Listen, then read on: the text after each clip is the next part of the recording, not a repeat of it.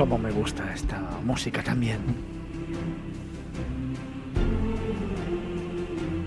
Es la cinto que nos lleva a descubrir un nuevo patrimonio de la humanidad.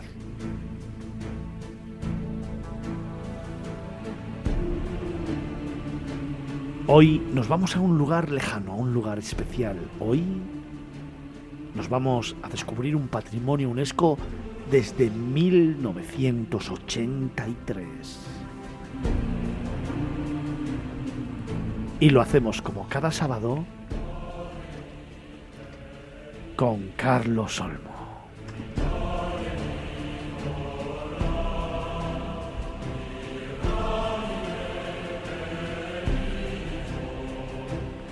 Hoy nos vamos a un lugar de Bulgaria entre los ríos Rila y Druzljavica. Nos encontramos a unos 120 kilómetros al sur de Sofía, donde se erige el monasterio más importante y grande del país, fundado durante el siglo X.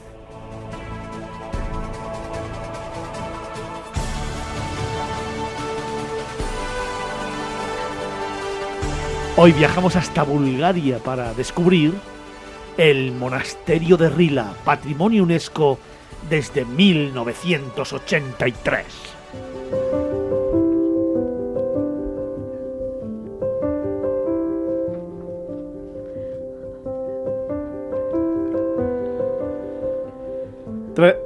Tradicionalmente se ha atribuido la fundación del monasterio de Iván de Rila, que se retiró como ermitaño a las montañas de la cordillera de Rila y vivió en el hueco de un árbol tallado, sí, sí, en forma de ataúd. Su fama de santo se extendió y sus discípulos, que llegaron a las montañas en busca de guía espiritual, construyeron el monasterio primitivo Carlos, el comienzo de la historia espeluznante. ¿A qué mola? ¿A qué mola? A mí me parece bonito. Hoy tenemos un día de mola. además, en estos casos yo aconsejo cerrar los ojos y pensar que estamos hablando hace más de mil años, que se dice rápido, ¿no? Y hasta ni Felipe recuerda esa época. y, un zasca. Y bueno, pues eh, yo realmente me llevé una gran sorpresa con, con, Bulgaria y buena. O sea, es uno de los países más, más antiguos de, Europa. Es un país puente entre la cultura europea y la, y la, asiática. De hecho, pues es un país que estuvo ocupado muchos siglos por el Imperio Otomano. Y recordé, cuando estaba escribiendo el reportaje, pues cuando hablamos de esos otros monasterios que también son fascinantes, los de Meteora, en Grecia, que también se construyeron en este caso en Meteora, en la cima de montañas, para escapar de los musulmanes, del, del moro, ¿no? Eh, pero en este caso los, los, construyeron en las montañas, pero en un valle escondido para que no lo encontraran, ¿no? Y bueno, desgraciadamente los otomanos acabaron llegando y acabaron conquistando el país, pero, pero el objetivo principal de, ponerlo donde está es, bueno, bueno, para poder escapar de, de los enemigos del cristianismo. El monasterio fue reedificado en su emplazamiento actual durante la primera mitad del siglo XIV. Los edificios más antiguos del complejo datan precisamente, y según nos está contando Carlos Olmo, de este periodo. La torre de Rella y una pequeña iglesia junto a la misma, además del trono del obispo y las puertas con bellísimos grabados.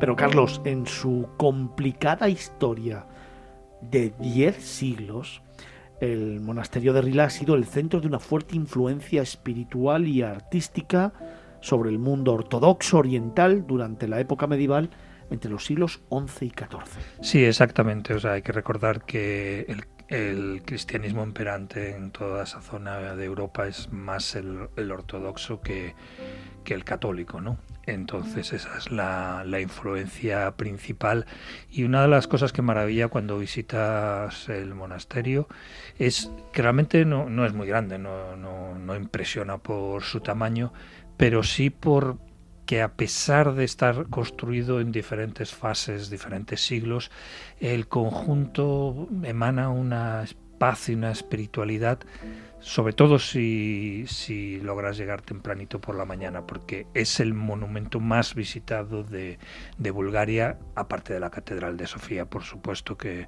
que por, por ser la capital es el más visitado, ¿no? Pero que después del de la Catedral de Sofía es, es el monasterio de Rila y no me extraña porque, bueno, pues eh, es una auténtica maravilla. La torre, la capilla, eh, esas iglesias ortodoxas que son tan básicas y tan sencillas que entras y prácticamente no tienen mobiliario, pero no sé, a mí me, me transmiten paz.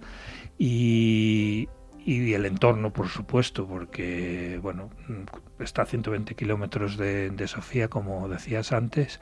La primera parte es por autovía, como podría ser cualquier autovía de aquí de, España, pero luego ya te sales de la autovía, ya empieza una carretera de montaña que te va adentrando en, en esa cordillera, la de Rila, que es una maravilla. Y cuando llegas a cerca del museo y aparcas, bueno, ya empiezas a ver, pues un estilo de arquitectura que no conocemos aquí, eh, por supuesto, en lo que es más occidental y, es, a mí personalmente me impactó muchísimo, me gustó mucho. Paloma, sin embargo, los otomanos llegaron a finales del siglo XIV. Eso trajo numerosas incursiones y la destrucción del monasterio a mediados del siglo XV. Pues sí, Fernando, y bajo el dominio otomano de 1400 a 1878, el monasterio influyó en el desarrollo de la cultura y las artes de todas las naciones cristianas dentro del Imperio otomano, con su arquitectura, frescos y todos los demás ejemplos arquitectónicos y artísticos. Todo esto representa una obra maestra del genio creativo del pueblo búlgaro. Fíjate, Carlos, me quedo con esa expresión que cuentas ¿no? y que nos narras en tu, reportaje. Representa una obra maestra del genio creativo del pueblo búlgaro. Sí, o sea, realmente ellos eh, desarrollaron un estilo arquitectónico y desarrollaron una manera de representación religiosa muy propia, muy personal, que, pues eso te hace sentir en un lugar único, ¿no? Porque oh, ahora muchas veces viajando por el mundo pues acabas viendo templos que se parecen y dices, esta catedral se me parece mucho a tal otra, ¿no? O sea, no, no se diferencian. En cambio aquí, en el momento que te acercas, te das cuenta de que todos los elementos individualmente son únicos, pero en su conjunto forman algo completamente armonioso.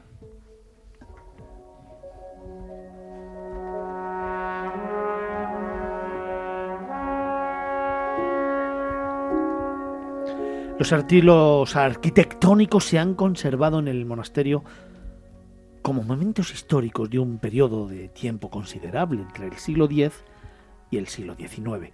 El aspecto arquitectónico básico es ahora uno de los ejemplos máximos de la artesanía de la construcción de los pueblos balcánicos desde principios del siglo XIX, Carlos. Sí, eh, evidentemente después de todos los siglos de dominación otomana, que fueron pues casi 500 años, eh, bueno, en el siglo XIX hubo un renacimiento de la cultura tradicional búlgara.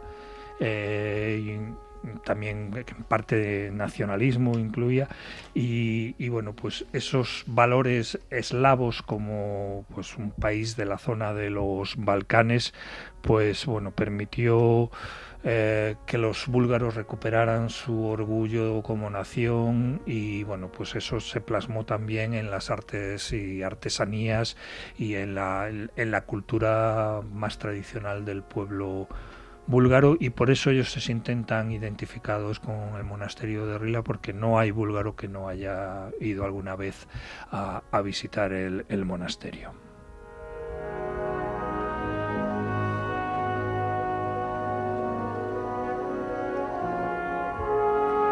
El monasterio de Rila se considera un símbolo del renacimiento búlgaro del siglo XIX que impartió valores eslavos a Rila al tratar de restablecer una continuidad histórica ininterrumpida. Durante la época del despertar nacional búlgaro, en los siglos XVIII y XIX, el monasterio fue pasto de las llamas en 1833 y reconstruido entre 1834 y 1862. Carlos, pero creo que se hicieron trabajos de reconstrucción durante o después del incendio y secciones del monasterio, una nueva iglesia y otras estructuras ya datan del siglo XVII. Sí, exactamente. O sea, lo, lo, bueno es que como no se habían perdido esas profesiones, como no se habían perdido esa tradición arquitectónica, artística y artesanal, pues realmente el monasterio se pudo reconstruir pues como, como estaba eh, entonces, bueno, pues aunque evidentemente, como, como estamos resumiendo en estos mil años de historia, el monasterio ha sufrido de todo, pero lo que ves allí, primero, todo parece antiguo, muy antiguo, más de lo que es en algunos casos, porque estamos hablando eso, de que en el incendio de 1833, hace pues dos, dos, siglos, pues gran parte quedó destruido, pero de la manera en que se reconstruyó y de la manera que lo ves ahora, todo mm, parece de similar y de la misma época, o sea, todo tiene una continuidad y una uniformidad de estilo arquitectónico y, artesano, porque las, las puertas en madera talladas son una auténtica maravilla, pues pasarte horas viendo los detalles de, las eh, inscripciones en, en, madera.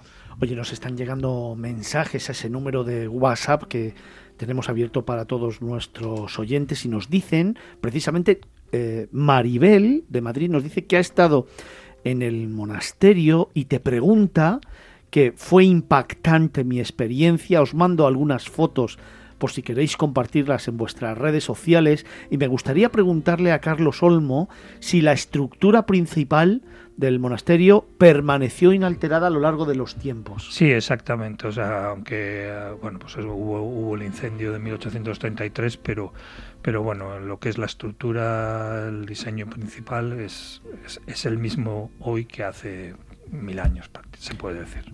Y Jorge de Pamplona nos pregunta para ti cómo un monumento que ha sufrido tantas desgracias a lo largo de su historia pudo ser declarado monumento histórico nacional. ¿Qué opinas? Bueno, eh, pues eso que al, realmente si fuéramos muy muy muy estrictos con los criterios arquitectónicos e históricos hay muy pocos lugares que serían nombrados patrimonio de la humanidad la torre de Hércules tiene 2000 años pero su última reforma la, la que conocemos es de hace dos siglos, entonces pues no podemos decir que tenemos un faro de 2000 años. Las, los cimientos, la base es de hace 2000 años, pero el faro actual, que además es es en forma de, de, cubo y antes era redondo, el diseño y la estética no tenía nada que ver, pero el conjunto sigue ahí dos mil años después de haberse iniciado y haberse creado, ¿no? Pues aquí un poco lo mismo. No podemos pedir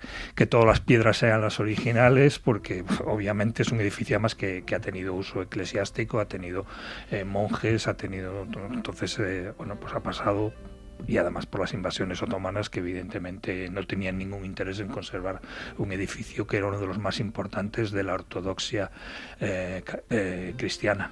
Sergio y Sofía desde Madrid también me cuentan que precisamente delante del monasterio se prometieron matrimonio y ahora les gustaría regresar después de 17 años. Y me dicen, claro, me han cogido una de las preguntas que te hago yo siempre. Carlos, ¿cuál es tu lugar secreto? Bueno, eh, la mayor parte de la gente, por lo menos los turistas, van y vienen en el día desde Sofía, una excursión de, en autobús o en, en, coche privado, porque está, pues eso, a menos de dos horas. Pero yo recomiendo quedarse por la zona, porque las montañas de Rilas son una maravilla y hay algún trekking como el famoso de los siete picos, es el trekking más, más conocido del uh -huh. país, que mm, comienza allí mismo en el monasterio. Entonces eso te lleva a un recorrido que lo puedes hacer más largo, más corto, por siete lagos que están ahí en medio de las montañas de Rila, que son de verdad una belleza increíble. Entonces cualquiera, cualquier rincón de esos caminos que van por por los siete lagos es una auténtica maravilla. Oye, Carlos, y ahora te pregunto yo, ¿algún consejo especial para nuestros oyentes? Pues quizás precisamente por eso, si le van a combinar, el monasterio por supuesto lo puedes visitar todo el año, Bulgaria no tiene el clima mediterráneo que tenemos nosotros. La gastronomía sí que es muy mediterránea, algo que me sorprendió y me impactó eh, bastante. Eh, pues primavera y otoño son los mejores momentos. Si vamos a hacer senderismo por la zona, probablemente otoño sea especial, porque yo no estuve en otoño, yo estuve en verano y me gustaría ver esos bosques de Rila con los siete lagos, eh, con los colores de, otoño. Entonces, pues septiembre, octubre o, o mayo, junio, primavera son los mejores momentos para ir por allí.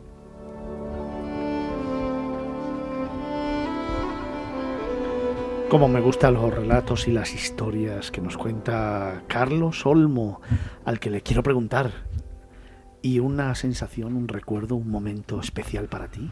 Pues eh, lo que te decía antes, o sea, ponerte allí en el patio, mirar a tu izquierda y ver pues las galerías por donde pasan los monjes, eh, mirar a tu derecha y ver la capilla, fijarte en una puerta y quedarte 5 o 10 minutos ahí embelesado viendo los grabados.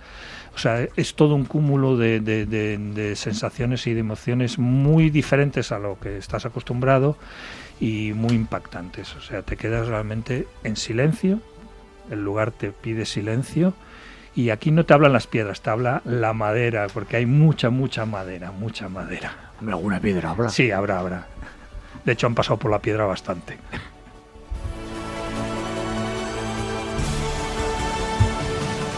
No me rompáis la magia, por Dios. Patrimonios de la Humanidad, Monasterio de Rila en Bulgaria, Patrimonio UNESCO desde 1983.